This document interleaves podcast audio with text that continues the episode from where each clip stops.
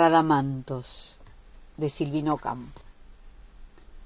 La envidiaba por sus pecados con una envidia que la carcomía, una envidia que no la dejaba descansar. Y ahora ahí estaba, muerta.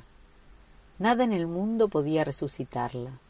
Ahí estaba, muerta, como una piedra preciosa que no sufre, con todos los honores, con todas las ceremonias, ni siquiera desfigurada, y si lo hubiera estado, alguien se hubiera encargado de ver en ella un encanto nuevo, el encanto de sus imperfecciones.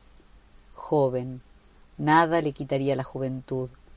Tranquila, nada le quitaría la tranquilidad.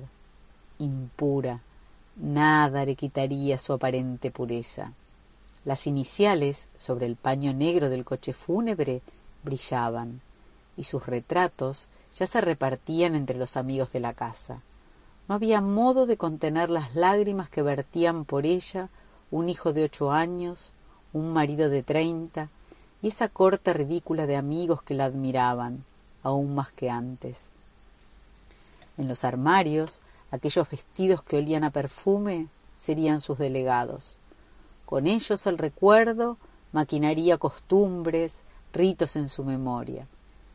Las santas tienen altares, pero ella que se había suicidado, tendría en cada corazón alguien que suspiraba secretamente por su memoria. Injusticias de la muerte, pensaba Virginia mientras subía las escaleras. Yo que he sufrido tanto, yo que soy pura, yo que tengo a veces cara de muerta, yo que no tengo miedo a nadie, yo no me he suicidado, nadie llora por mí. Entró en el cuarto donde la velaban. Flores, las flores que le agradaban tanto la cubrían. En la luz trémula de los cirios brillaban la frente, los pómulos, las mejillas, el cuello y los labios, como si estuviese viva.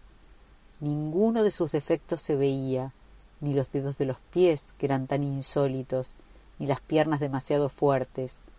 Se había arreglado, peinado, pintado, para torturarla. Para no verle la cara se arrodilló, para no pensar en ella rezó. Un zumbido de voces le llenó los oídos. La gente hablaba. ¿De qué? Solo de ella.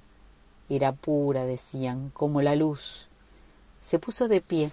Por suerte, nadie advierte en las miradas los íntimos sentimientos de un ser.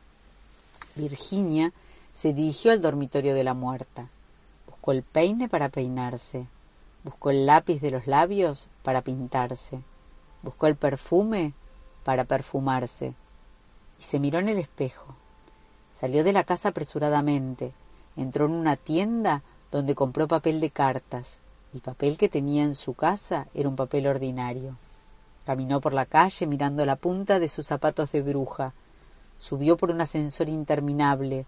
Abrió una puerta y entró en su cuarto se puso a escribir maravillosas cartas de amor dirigidas a la muerta, revelando en ellas con toda suerte de subterfugios la vida monstruosa e impura que le atribuía. Al pie de las cartas firmaba con el nombre del supuesto amante. En una noche, mientras velaban a la muerta, escribió veinte cartas, cuyas fechas abarcaban toda una vida de amor.